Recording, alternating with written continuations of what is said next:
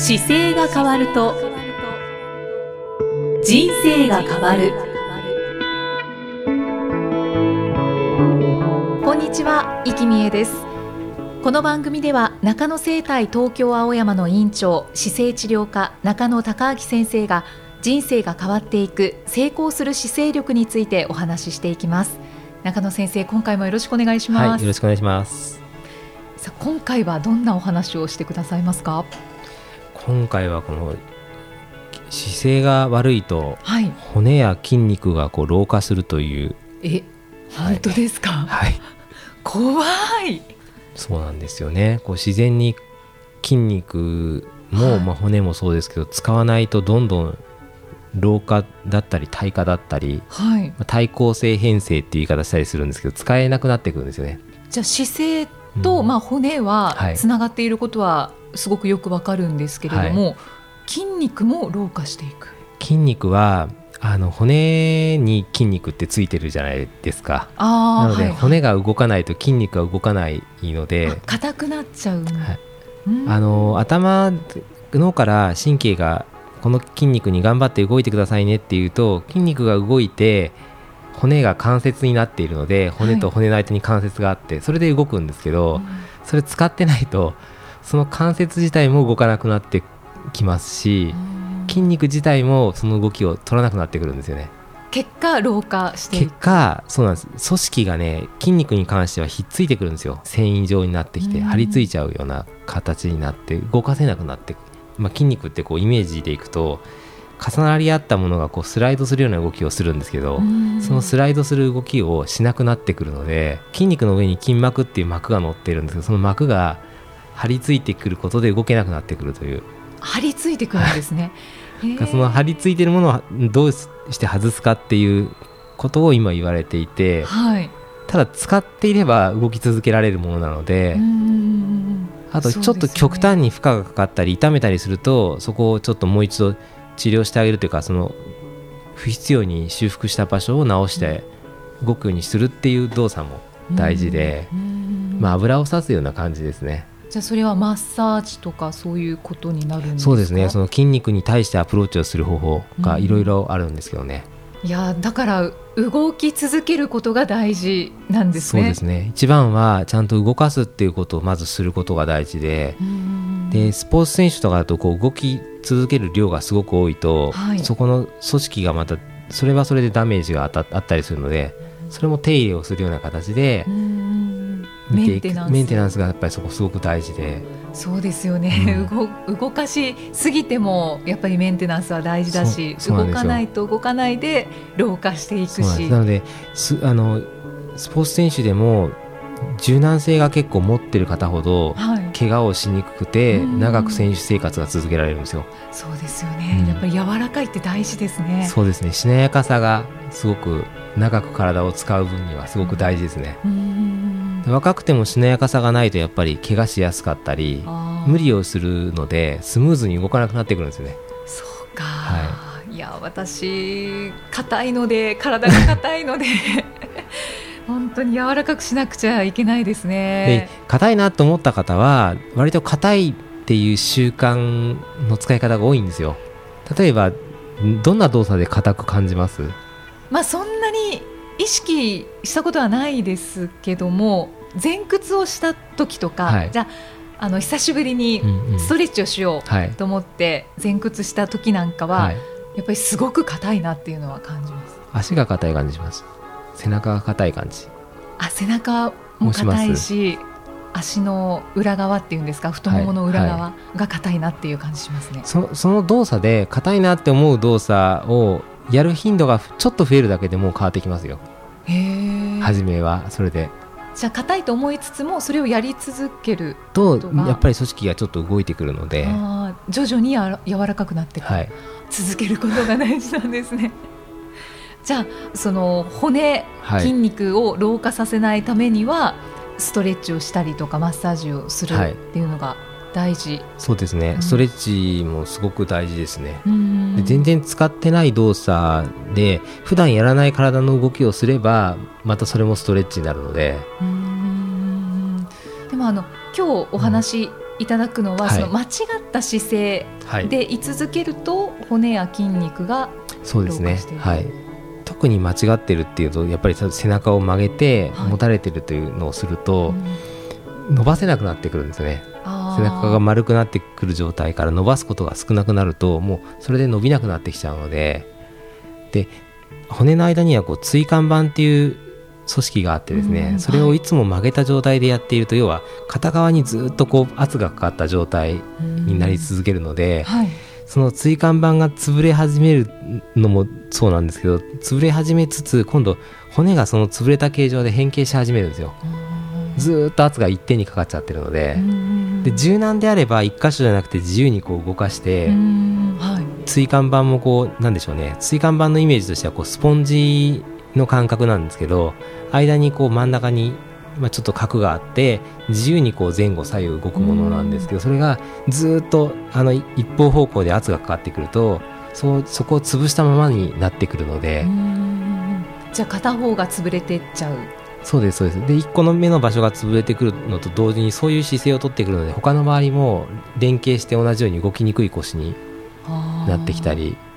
まあ、腰と首に結構多いですけどね一番は。じゃあまずは間違っている姿勢を正すことからそうですね。だからすぐは正したのがベストで、まあ、座って今お聞きの方だったら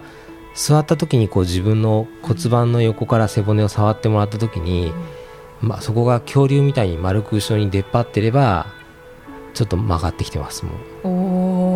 んそこを起こして使うのが正しい形状なんですよ。はいはい。じゃあそれをまずは意識して。そうですね。立つと分かるんですけど立った時はちゃんとその今触ってる腰の場所が前方にちゃんとカーブしているような状態で、はい、座った時に油断するとそれを後ろに曲げてしまいやすいので。その方が楽なんですよね。その形状で使ってるとやどんどんこの腰が悪くなってきて最終的に腰が伸ばせない腰になるのでわあそうか。その筋肉も癒着ですか、はい、そうですね、うん、してきて。506070っていくとこの今の腰の部分が伸ばせないので伸ばせないことによって今度歩幅が減ってくるんですよね。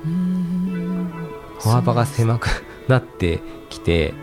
あの急におじいさんにはならないので、はい、順番にこうおじいさんっぽい動きになるわけですよそうすると初め起きてる時は姿勢正しく歩いてる時はちょうどイメージでいくとウルトラマンのカラータイマーがある胸の辺りぐらいから足が生えて動いてる感覚で歩けてると腰をちゃんと使って歩けてるんだよね。それで腰がこういつも曲げて座ってるようになってくると腰が使えなくなってくるので足がちょうど骨盤の付け根ぐらいからしか動かなくなります。へえ、つながってるんですね、はい、本当に。そうすると歩幅のが狭くなってきて、でちょっとこう曲げてるのでやや前傾になったりとか、腰がこう伸ばしにくいなと思うともう丸まってくるので。うわもう想像しただけで おじいちゃんおばあちゃんですね。そうですね。そこからねちょっと前かがみになってくると不安定になってあの足がちょっとおぼつかなくなるから杖をつくっていうステージに来るんですよ。それ全部順番を追ってくるのでその使い方がまずいだけで使えるものが使えなくなってくるっていう。いや防ぎましょう、はい、防ぐためにじゃあまずは姿勢を正す。そうですね。正したら、えー、それがずっと動くように。そうですね。そこで使うだけでもまず動きますし。あとなんか運動し足らないなと思った方はそれを起こしながらまず運動するようなきっかけ何でもいいです。近くの、まあ、ジムに行くっていうと大体やめる方が多いので 初めはですね、まあ、歩くぐらいでもいいのかなといつも思っておすすめしますけどね。昨日までやってなかったことを何かやればもう十分運動ですね、初めは。少しでも動かせば、はい、僕だから自分のことで例えると一昨日まではちょっと松葉杖でこう歩いてたわけですよ、はい、でなんかやっぱり運動不足感がすごくあるし大変だなと思って先週の本当に木曜日の日に久しぶりにジムに行ってジムで90分ぐらいトレーニングを受けたんですね。腹筋とか背筋とかもそうですし、はい、体幹のトレーニングがやっぱりやっぱりヘロヘロでしたもんね。3週間ぐらいやってなかっただけで。そうですよね。でちょっとなんかまずいなと思ってちょっと違うことやってみたいなと思って自転車に乗ってみたとか。っていうのもやっぱり運動になってくるので、うそういうなん。かちょっと違う動きがやってみたいなと思ってやってみるのはすごく大事ですね。私はムービングディスクといって椅子に置いて、お尻をこう動かせる、左右に、はい、それをこちらの中野先生のところで教えていただいて、ちょっと購入したんですけど、それをこうたまに、はい、使ってるんですけど、はい、あれもだいぶ運動になります、ね、そうですね、あれはね本当に座りながら運動になるので、デスクワークが多い方にはすごくそうですね、ね、まあ、ちょっと長時間座ってると、うん。はい、逆にきつくなっちゃうので、はい、まあ練習だと思って あの、ね、辛くなったらどけちゃえばいいです、はい、また使えばいいのでいつも使わなくてもそのなんかちょっとメールを例えばチェックしなきゃいけないけどもうなんか疲れてきたなと思う時に入れて遊んでみるとか。リフレッシュできます。そうですね、なんか夕方3時とか4時とかになってから使う方が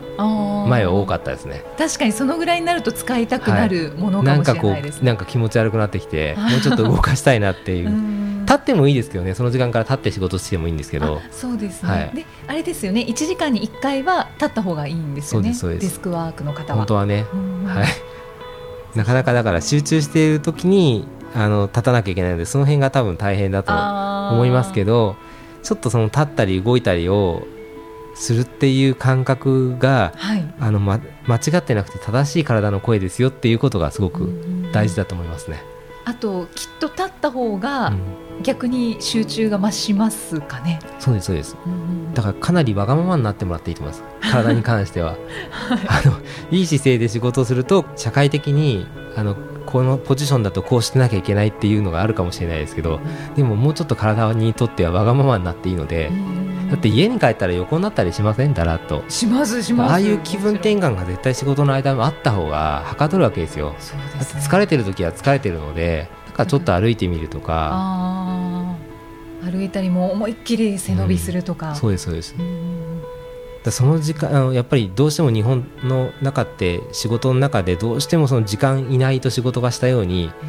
感じられないっていう風潮があるので、なんか帰っても効率別に今日やんなくてもいいのになでも上司がいるから座ってなきゃいけないっていう多分状況があると思うんですよ。そうですね。あれがやっぱり本当は良くないんですよね。効率を下げてるんですね。あそこがなんか上手にあの自分の体調こうだけどこれやればあの明日これやって帰ってくるからちょっと家でやらせてくださいとかでもいいですしなんかそこの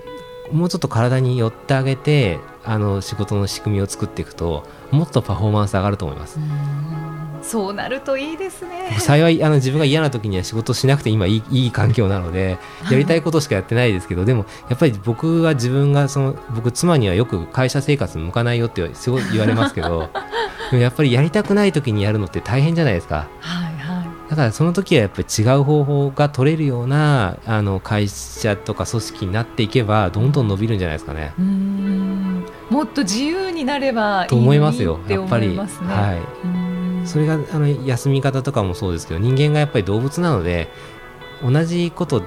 ばっかりやってるわけじゃなくてやっぱり一人一人個性だったり体調が違ったりするじゃないですか、うん。はい、そこに合わせて全員で生産性を高める方法を組んでいくと自分のパフォーマンスが高いのはこんな使い方の時ですよっていうのが分かればいいわけですよ、うん、そのためにやっぱり自分の体に目を向けてないと分かんないので、うん、そこが一番大事なとこだと思いますね。そうですね、はいでもそれをきっかけにサボっちゃう人もいるのかもしれないですけど、ね、だから今の体制なのかもしれないですけど、ね、何か変わっていくといいですね。その辺はだからやっぱりね多分あり方でしょうね。なんでさその会社に所属してるかとかがやっぱりちょっと見ててあげたりとかそこの意味性を多分見つけてあげるのも多分上司の仕事だしでもし本人が役割が違えば多分そこの職場じゃない環境に入れてあげた方が本来いいはずなんですよ。だから組織にとっても健康な組織でい続けるには多分個性というか健康な人たちが健康に仕事できるようになればもっと伸びるんじゃないかなといつも、はい、本当ですね、はい、いや皆さん健康になっていただきたい。そうですね、はい、私も少しずつ本当に体を柔らかくしていきたいと思います、はい、えー、ありがとうございます。お話いただきました。さあこの番組では姿勢や体についてのご質問そしてご感想をお待ちしています。中野生態東京青山のホームページにありますお問い合わせフォームからお送りください。中野先生では最後に締めのお言葉お願いします。はい、えー、体を見直す時間は人生を見直す時間である今回もありがとうございました、はい、ありがとうございました